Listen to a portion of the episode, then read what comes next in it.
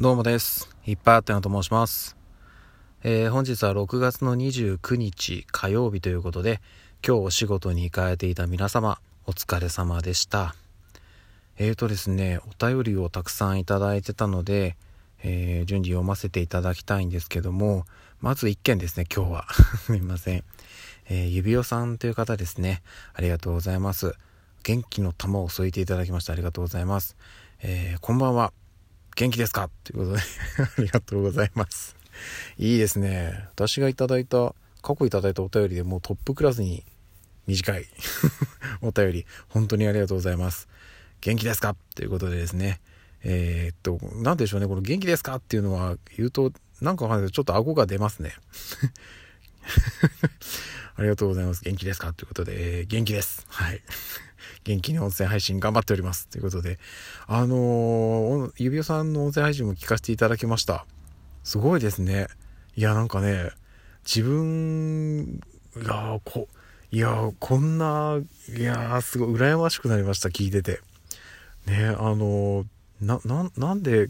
いやー、自分にないものいっぱい持ってんなっていう感じでしたね。ので、あの、今後も聞かせていただきます。で、ちょっと参考にさし、まあ、参考にはさせていただくんですけど、私にできるかなっていう感じの、うん、本当に素晴らしい音声配信だったので、えっ、ー、と、楽しく聞かせていただきました。ありがとうございました。そして、あの、すごい力強いお便りもありがとうございます。はい。今後ともよろしくお願いいたします。あの他にもいくつかお便りいただいてるんですけどもちょっとずつ毎日読ませていただきますのでよろしくお願いいたします。そしてですねあのこのラジオトークで、まあ、音声配信という形で私の声を皆さんにお届けしているので、まあ、大半の方は、えー、私の顔を知らない状態なんですよね、まあ、中には別の場所で知り合いだったりあと直接の知り合いの方もいらっしゃるのかな？うんいらっしゃるでしょう。ということでそういった方は私の顔を知ってますしあの私あのネット上に自分の顔を公開していないことはないかのでいろいろたどればあの私の顔にたどり着く可能性もあるんですけどまあそんな面倒なこと多分してる人はいないと思うので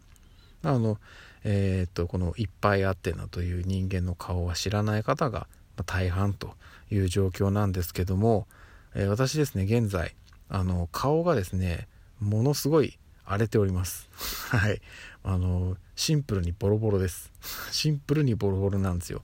何が起きてるかと言いますと、まあ、原因は簡単です。マスクです。はい。あの接触性皮膚炎というものを皆さんご存知ですかね。私も知らなかったんですよ。去年あのコロナの影響でね皆さんマスクしてください状態になったじゃないですか。でまあそのまま夏を迎えて私は初めて接触性皮膚炎というものを知りました。でこれが何かというとあのマスクをつけてると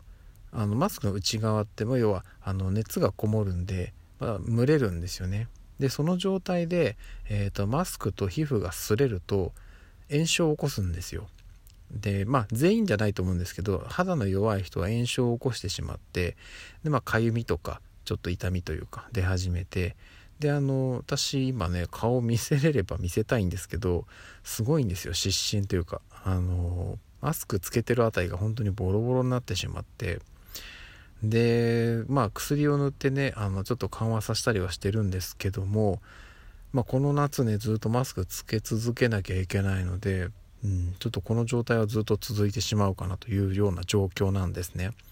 で私は一応医者からは本当にあの密になってしまうところ以外はマスクをつけないでくれと言われているので基本的に生活を送ってる中ではマスクつけてません。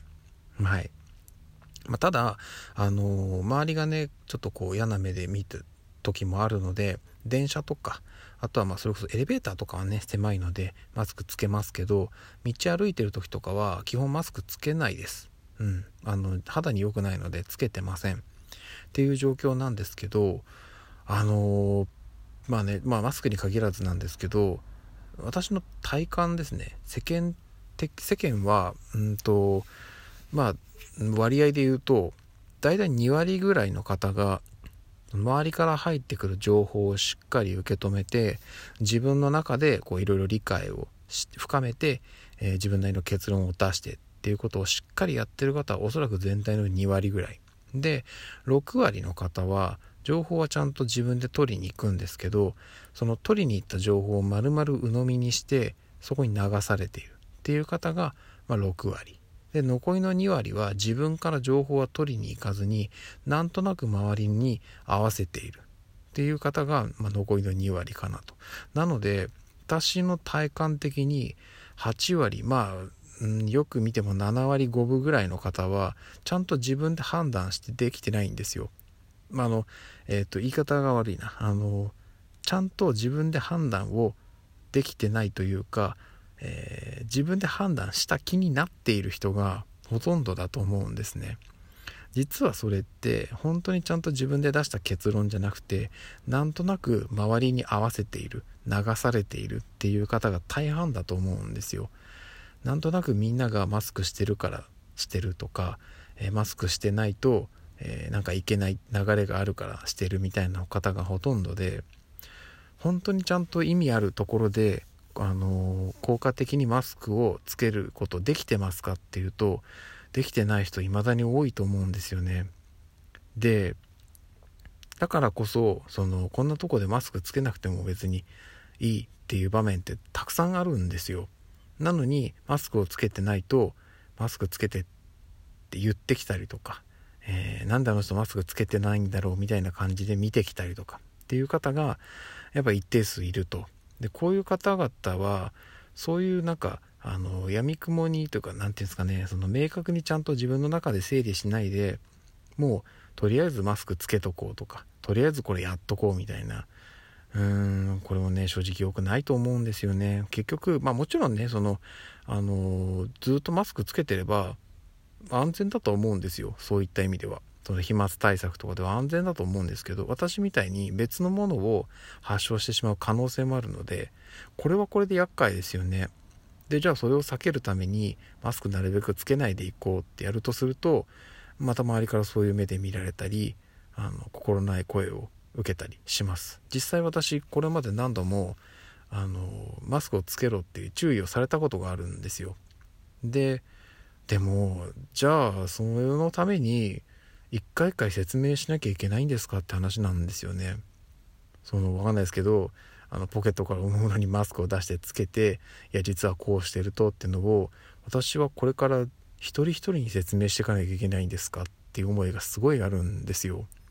なのであのまあこのね音声配信がどんどんシェアされてそれがね皆さんに周知されるなんてことはまず想像ないと思うので本当にそのえっ、ー、と影響力持った人だ要は国ですよね。がちゃんとそういう話をしてほしいなって思います。なんかねここ最近も緊急事態宣言解除してえっと、まん延防止措置がうんぬんかんぬんとか言った矢先にもう一回緊急事態宣言を出した方がいいんじゃないかとかなんかやってるんですけどそういうことよりもあの国民一人一人が抱えている悩みってあるんでそれを一個一個ちゃんと共有するっていうのをやってほしいなって思いますね。なんかそのうんもっとうまいことやれるでしょうっていうふうに思ってしまう。まあねそう簡単にはいかないんだと思うんですけど人もね時間も限られてますし優先度もあるでしょうから難しいとは思うんですけどもっとなんかねやれることあるだろうっていうふうに思っちゃいますね。はい。なのでねちょっと私は、うん、なるべくマスクつけない生活を送ってるんですけどやっぱりねその仕事にも行きますし人とね話す機会もあるので、えー、マスクつけなければいけないっていう場面はもう一日の中でねかなりの時間を占めてしまってます。のでちょっとこのね夏の間は、えー、この肌荒れはねちょっともう避けれないので、うん、向き合っていかなきゃいけない状況ではあるんですけどとにもかくにもねあの早くコロナが落ち着いて、まあ、完全に消えることは多分ないと思うんですけどある程度落ち着いてうんなんかマスクつけなきゃいけないみたいな状況がね早くなくなればいいなっていうふうに思っています。はい、そんな感じです。えー、じゃあ今日もお疲れ様でした。また明日の朝にお会いしましょう。ではでは。